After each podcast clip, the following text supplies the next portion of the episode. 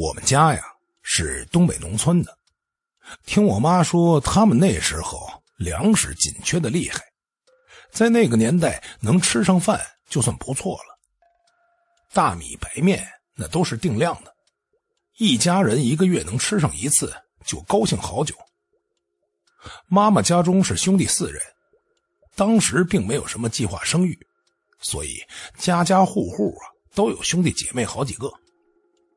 那时候妈妈在家里是老大，然后是二姨、三舅、四舅在家中，因为还不到上学的年纪，只能待在家里玩。由于当时大米白面呢不能天天吃，所以他们每天吃的是玉米面。或者是玉米饼，但是菜的种类还是蛮多的，有自己家里种的包菜、西红柿、葫芦、南瓜、冬瓜之类的。这样的蔬菜在当时还是吃得起的。每年给祖先上坟的时候，上坟的贡品蒸的是白面包子，啊，没有馅儿的那种。虽然没有馅儿，但是在那个年代也算是极好的了。妈妈在厨房里蒸包子，姥姥则在房间里哄着四舅睡觉。四舅不老实的在床上来回的滚动，姥姥气不过，便不再管他，往外面走去了。当妈妈把包子起锅后，便去外边陪着姥姥。就在这时，听见从屋里传出来“嗷”的一声，就没动静了。妈妈急忙和姥姥往屋子里面走去。来到厨房的时候，才发现二姨躺在地上，手里还拿着半个馒头，嘴里的馒头还没有咽下去。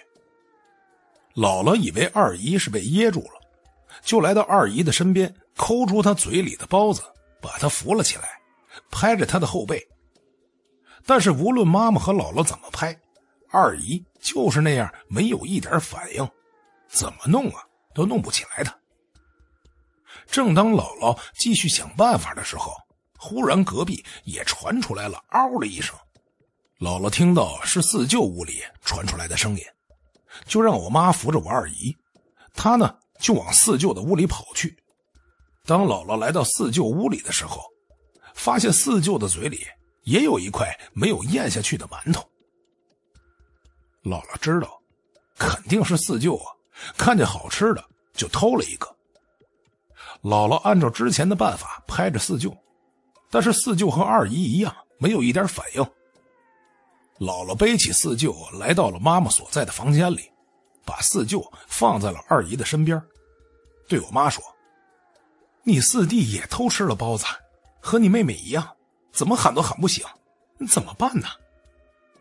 姥姥焦急地说：“妈，不要急。”我现在就去外面喊爸爸，让爸爸回来看看。妈妈安慰着姥姥，就朝着外面走去。这时候，三舅从外面回来了，看到躺在地上的姐姐和弟弟，就问：“说大姐，二姐和四弟怎么了？他们怎么躺在地上啊？”哎呀，老三呐，快点去外面把咱爸给找回来，回来再一起告诉你。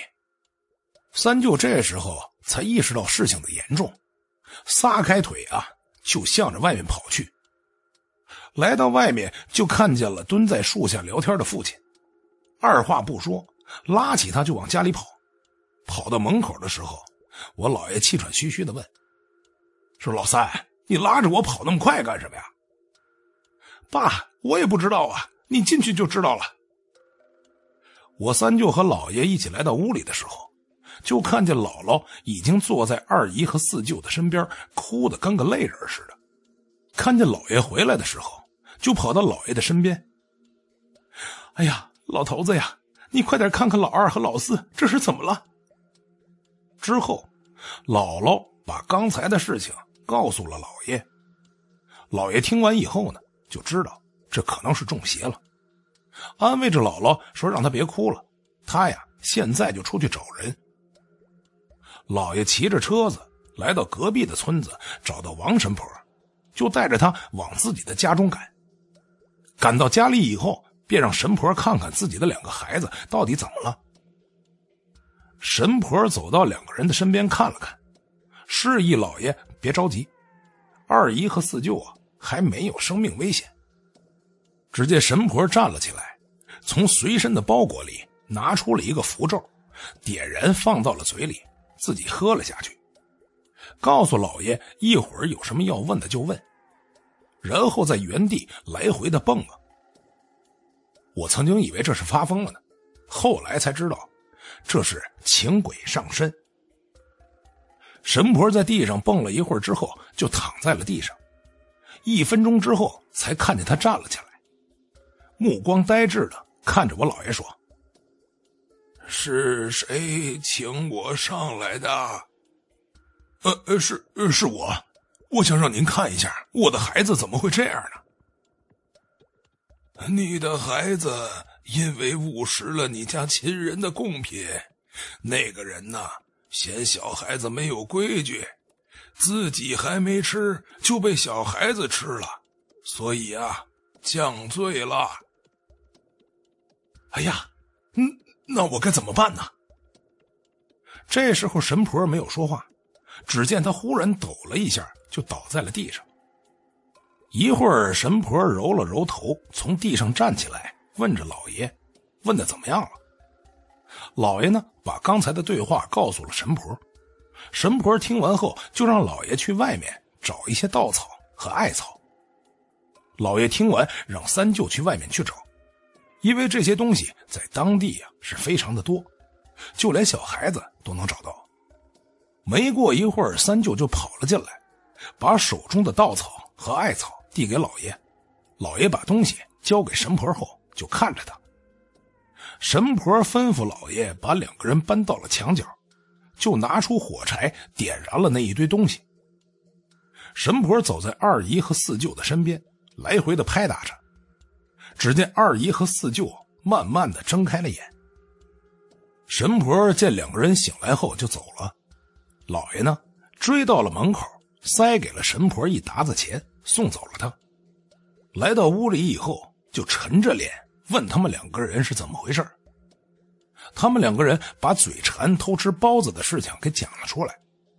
老爷不但没有生气，而是从提子里拿出包子递给了他们，告诉他们以后要吃的话，不要再拿供桌上面的贡品了。